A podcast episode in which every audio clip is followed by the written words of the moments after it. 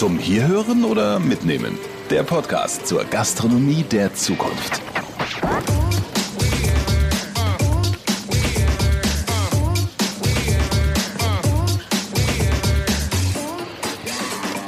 Die Sensibilität der Verbraucher für die regionale Versorgung ist meiner Ansicht nach gestiegen.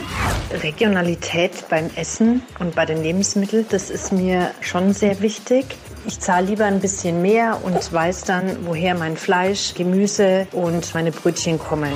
Regionalität hat sich eigentlich gar nicht verändert. Es war immer wichtig, regional und nachhaltig Produkte anzubauen und so zu wirtschaften, dass man ein Unternehmen vernünftig in die nächste Generation übertragen konnte. Hey, hier bin ich wieder. Brigitte Teile, Moderatorin und Journalistin, unterwegs für euch. Ich sitze hier gerade in meinem Lieblingsrestaurant in Stuttgart. Und ihr seid dabei beim ersten Zukunfts-Food-Podcast Deutschlands. Ich gehe ja für euch auf die Suche nach Antworten. Wir fahren gemeinsam durch Deutschland und treffen die unterschiedlichsten Experten. Heute geht es um Regionalität. Der Trend zur Regionalität ist jetzt nicht neu, aber durch Corona hat er sich verstärkt. Das hat auch eine aktuelle Studie der Universität des Saarlandes gezeigt. Wir Verbraucher wollen einfach mehr wissen. Mittlerweile informiert sich die Hälfte von uns Konsumenten genauer über die Herkunft der Produkte. Und dafür greifen wir dann auch gerne tiefer in die Taschen und zahlen mehr dafür. Echt? Wir haben euch gefragt, wie sehr achtet ihr auf die Herkunft eures Essens? Regionalität bei Lebensmitteln finde ich sehr wichtig. Zum einen weiß ich, woher mein Fleisch kommt. Zum anderen weiß ich auch, dass meine Lebensmittel keinen weiten Weg hinter sich haben. Genau, denn auch das ist wichtig. Wie sieht es mit den Lieferketten und der Logistik rund um euer Essen aus? Es ist mir sehr wichtig, dass meine Lebensmittel regional angebaut wurden. Da habe ich auch ein besseres Gewissen der Umwelt gegenüber, dass die Sachen, die ich konsumiere, aus meinem Umfeld kommen. Kommt mit, wir steigen in mein E-Auto und fahren nach Straubing. Da sitzt nämlich einer, der sich damit auskennt.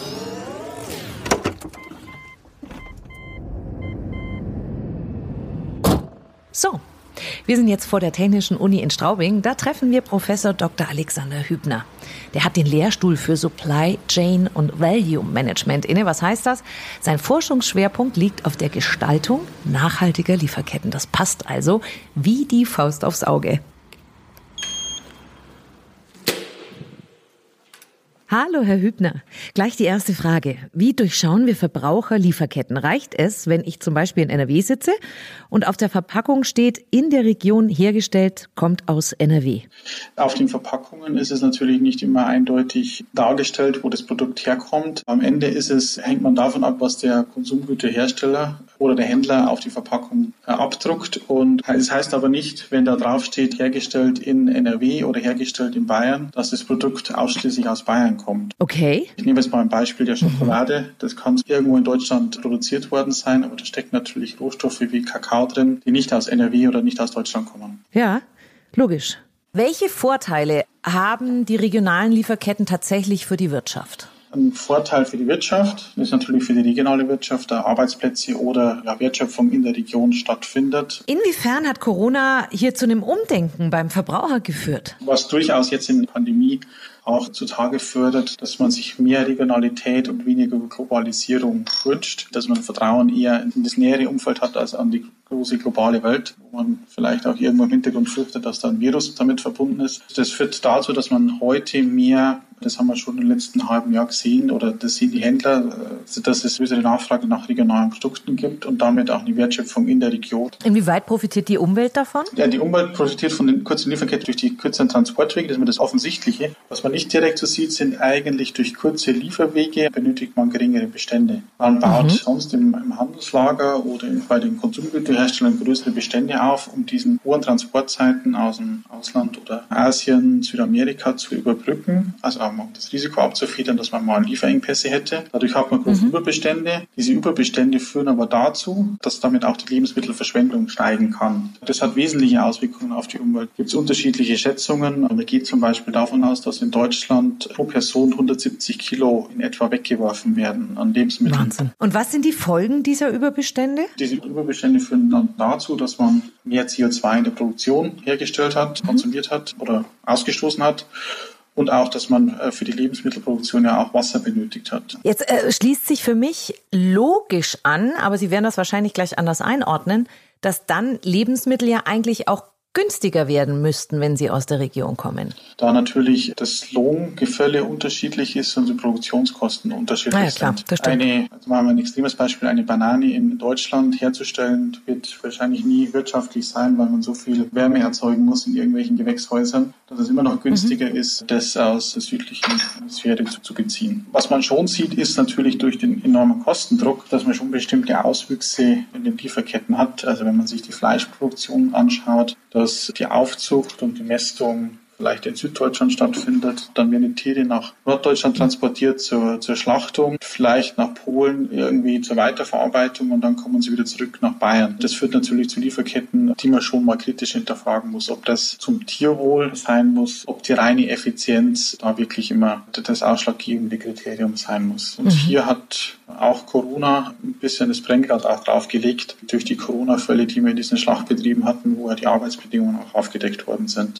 Ist denn eine regionale Lieferkette auch sofort ein Garant für eine höhere Produktqualität? Rein nach biologischen Prozessen sich anschaut, also dann ja, weil mit jedem Transport und jeder Kühlung, die zum Beispiel damit einhergeht, oder leichten Temperaturschwankungen, die man hat, Lebensmittelqualität sinkt. Ganz praktisch, wenn der LKW fährt und die Kühlkammer aufgemacht wird zum Entladen und Beladen, dann gibt es immer leichte Temperaturschwankungen die dazu führen, mhm. dass auch die Haltbarkeit von Fleisch und Wurstwaren dann damit abnimmt. Zweite Frage ist, wie man Produktqualität noch definiert, ist, ja, was, was ist eigentlich in den Produkten auch drin? Und wir mhm. haben schon ein Transparenzproblem bei globalen Lieferketten. Wenn man jetzt mal daran denkt, wie zum Beispiel Bekleidung in Asien hergestellt wird, unter welchen Bedingungen, dann versucht man da, da schon jetzt Transparenz durch Zertifizierungen, Prüfungen vor Ort, das zu begegnen. Mhm. Aber man hat nicht die Transparenz und sieht nicht genau, ob da auch nochmal Kinderarbeit drin steckt. Ihr Schwerpunkt, Herr Professor Hübner, ist ja die Gestaltung nachhaltig nachhaltiger Lieferketten. Wie sieht eine nachhaltige Lieferkette aus? Versuchte Nachhaltigkeit ist eigentlich oft auch definiert in diesem Dreiklang Profit, People and Planet, also Profitabilität, mhm. People, wie kann der Mensch bei der Produktion bis hin als Konsument dort wertgeschätzt werden und, und Planet, welche Auswirkungen hat es auf die Umwelt. Also diese drei Sachen in Einklang zu bringen, ist Aufgabe der nachhaltigen Lieferketten und Supply Chains.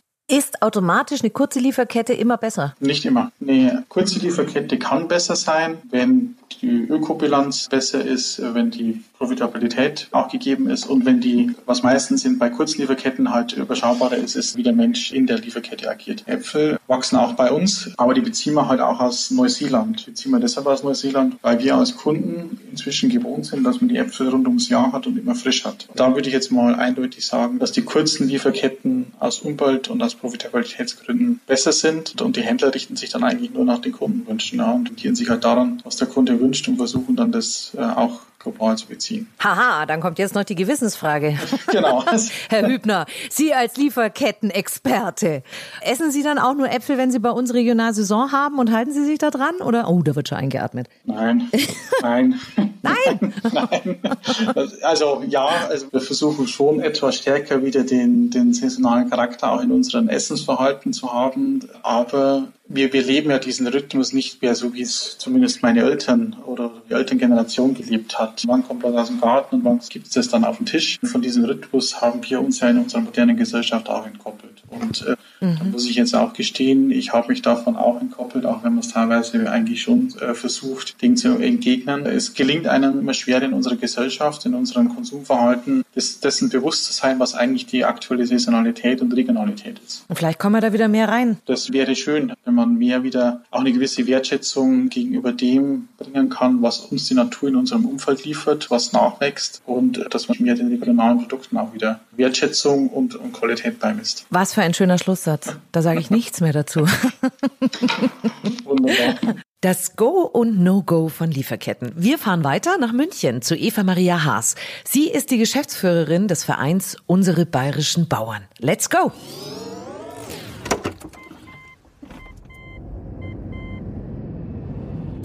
Liebe Frau Haas, Sie sind mit Ihrem Verein ganz nah an den Bauern und damit an der Regionalität dran. Was bedeutet für Sie Regionalität? Ja, für mich bedeutet natürlich Regionalität ganz klar Produkte aus Bayern oder deren Bezirke. Und Regionen. Was hat sich da seit Corona beim Thema Regionalität verändert? Was spüren Sie bei den Verbrauchern? Ich glaube, es wurde erkannt, wie anfällig die globalen Lieferketten sind, wie abhängig wir auch international sind. Die Sensibilität für der Verbraucher für die regionale Versorgung ist meiner Ansicht nach gestiegen. Wir erfahren auch wieder mehr Wertschätzung für die Vielfalt der regional erzeugten Produkte und die Anerkennung der vielfältigen Aufgaben der Landwirte.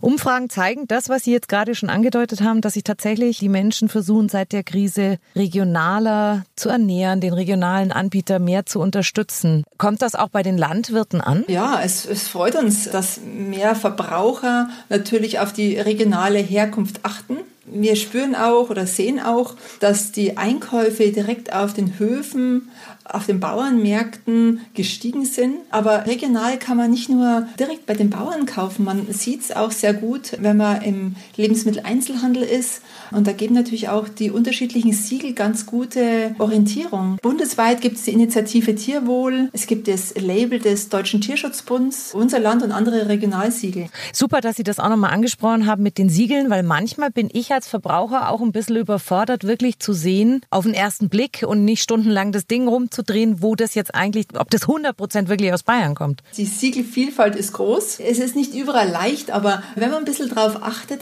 dann sieht man sehr gut, wo kommen die Sachen her. Und wenn man in Lebensmitteleinzelhandel reingeht, man findet regional erzeugte Einmachgurken. Man findet regionales Mehl. Man findet natürlich auch Milchprodukte. Die ganzen Molkereiprodukte haben auch eine Kennzeichnung drauf. Das ist so ein kleines Oval und dann stehen da ein paar Zahlen und Buchstaben drauf.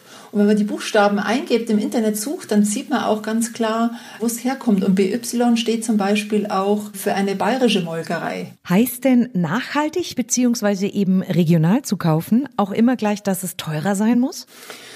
Ich würde sagen, saisonal verfügbare Lebensmittel sind nicht teurer. Sie haben sogar noch Vorteile. Es ist besonders geschmackvoll, wenn man es zum Ernte oder wenn sie reif sind, direkt geerntet werden und keine langen Transportwege haben. Und der dritte Vorteil ist eigentlich auch noch, dass die erzeugten Produkte in, in Deutschland einheitliche Qualitätsstandards haben und auch natürlich den strengen Vorgaben unterliegen. Sie haben selber gerade gesagt, saisonal einkaufen, das ist ein ganz, ganz wichtiger Punkt, wenn ja. wir uns auf Regionalität beziehen.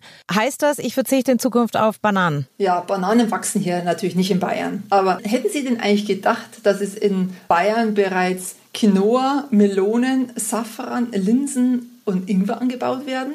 Nein, das ist, das ist unglaublich. Dass es Wasserbüffel, Hochlandrinder und Angusrinder gehalten werden. Was eigentlich auch noch ein großer Vorteil ist von regional einkaufen, ist, dass man auch was fürs Klima macht weil durch die regionale Erzeugung und Landwirtschaft wird CO2 neutralisiert und Sauerstoff erzeugt. Nachdem Sie jetzt all diese bisher für mich nicht bayerischen, sondern eher exotischen Produkte genannt haben, heißt das im Umkehrschluss, die regionale deutschlandweite Landwirtschaft ist immer im Experimentieren und gucken, was da noch so alles geht? Ja, klar, es entwickelt sich weiter und ich sage jetzt mal, der Klimawandel ermöglicht natürlich auch sehr viele Sachen, die vor 20, 30 Jahren noch gar nicht machbar gewesen wären. Ein gutes Beispiel ist natürlich auch die Erzeugung von Wein. Unsere Weintrauben bekommen wesentlich mehr Wärme und Sonne ab und auch der Rotwein kann man in der Zwischenzeit in Deutschland Qualitäten bekommen, die man früher nur aus den südlichen Ländern kannte. Was wünschen Sie sich vom Verbraucher, Frau Haas? Ich würde mir wünschen, dass die Lebensmittel bei den Verbrauchern eine höhere Wertschätzung bekommen, dass man äh, da einen bewussteren Umgang mit hat und äh, sich einfach mehr Gedanken macht, wo es herkommt, was man kauft, wie viel man auch kauft dass man es auch nicht wegwerfen muss. Das, ja, das, das wäre es eigentlich. Und das sind alles Wünsche, die wir Verbraucher gut erfüllen können. Einfach mit mehr Bewusstsein. Wobei es auch da immer wieder Hürden gibt. Oder was meint ihr? Es ist oft nicht möglich, den Wochenmarkt zur richtigen Zeit zu erwischen. Daher finde ich es schade, dass die großen Lebensmittelketten nicht mehr regionale Produkte anbieten. Dabei kann Regionalität durchaus auch in der Masse produziert werden. Deswegen fahren wir jetzt in die niedersächsische Provinz zu einem, der sich besonders gut mit Regionalität auskennt.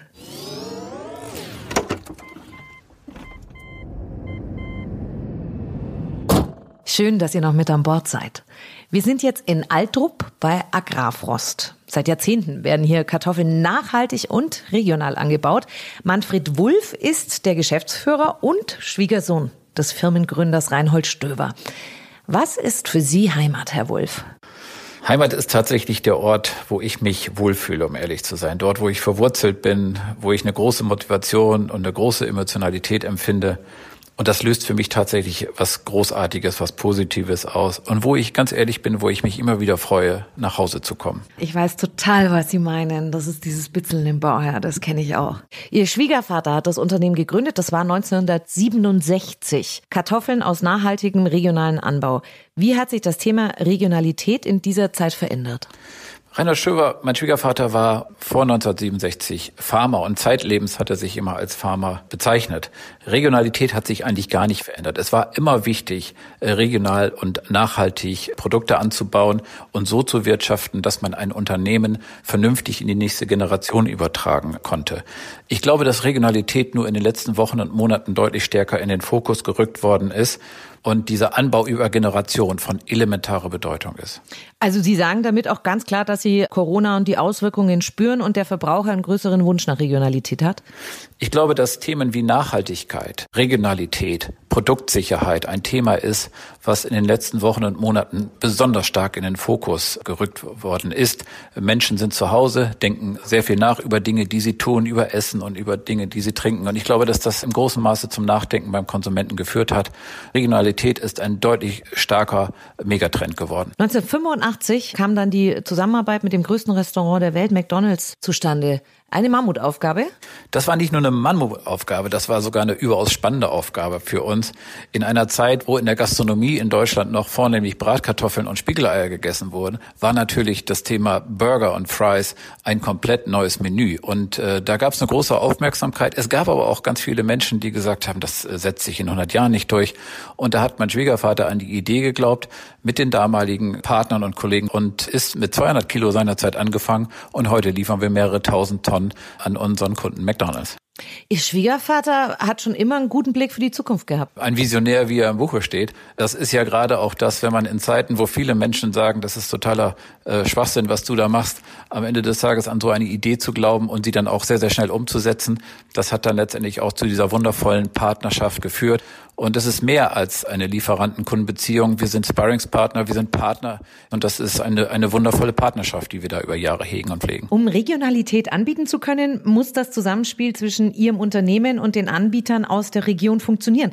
Was tun Sie da für die Zukunft? Wir haben eine ökologische Komponente, die wir berücksichtigen müssen, wie die Reduktion von Gas, Strom, Energie, Abfallreduktion. Wir machen das im Rahmen von Mehrjahresplanungen. Wir sehen das als Managementaufgabe, hier sehr, sehr aktiv zu sein. Wir haben eine soziale Dimension, wo wir Stand heute sicher gehen wollen, dass wir vernünftig mit unseren Mitarbeitern, aber auch unseren Partnern wie unseren Landwirten umgehen, damit wir eben auch langfristig Kunden- und Lieferantenbeziehungen haben mit Unternehmen und mit Farmern, die eben dort unterstützend tätig sind. Und die ökonomische Komponente nicht zu vergessen. Wir müssen heute so wirtschaften, dass wir die Unternehmen auch vernünftig in die nächste Generation übertragen können. Alexandre Moulin ist die Schnittstelle zwischen Großkunde und Agrarfrost. Sie arbeiten mit einer vertikal integrierten Lieferkette. Was ist das genau? Mit dieser vertikal integrierten Lieferkette steuern wir den Anbau der Saatkartoffeln, den Vertragsanbau mit unseren Landwirten, unserer eigenen Landwirtschaft, die Ernte, die Verarbeitung der Kartoffeln zu Pommes und die Lieferung der Pommes. Dadurch sorgen wir für Transparenz und für Qualität. Wie sieht es mit der Produktentwicklung aus? Wir haben eine sehr gute Produktentwicklung, die sehr innovativ ist. Wir treffen schnelle Entscheidungen im Sinne des Kunden. Sie haben gerade Innovationen angesprochen. Das finde ich bei Ihnen ganz spannend, weil es gibt ja eben nicht mehr nur die in Anführungsstrichen herkömmliche Pommes, die wir alle kennen, sondern Gitterkartoffeln oder auch mal Spiralpommes. Wie funktioniert da das Zusammenspiel? Sagen die, hey, Agrarfrost, macht mal was Spannendes und wir gucken uns das dann an? Oder ist es ein Ping-Pong oder ist Agrarfrost immer der Anbieter von neuen Innovationen? Das ist ein Ping-Pong-Spiel. Oft kommt McDonald's mit denen an uns heran und fragt, hey, wir haben hier eine Idee, könnt ihr das umsetzen? Unsere Produktentwicklung ist im Markt unterwegs und schaut, was gibt es Neues, was gibt es Innovatives, was kann man aus der Kartoffel machen, welchen technologischen Fortschritt gibt es, wie können wir neue Produkte entwickeln, um dort halt für neue Abwechslung zu sorgen und natürlich auch die Kundenwünsche zu erfüllen. Okay, wir hören also, egal wie groß der Kunde auch ist, die Regionalität kann trotzdem bewerkstelligt werden. Unterm Strich bleibt, es funktioniert erst dann, wenn wir alle zusammenarbeiten. Politik, Anbieter und auch wir Verbraucher. Mehr Infos und die Links zu unseren Gästen findet ihr in der Podcast-Beschreibung. Schaut da mal vorbei. Und jetzt fahren wir weiter und holen uns Antworten auf unsere Fragen. Fahrt mit und klickt rein in die nächste Folge. Zum Hierhören oder Mitnehmen? Der Podcast zur Gastronomie der Zukunft. Wenn euch der Podcast gefallen hat, teilt ihn gerne mit euren Freunden.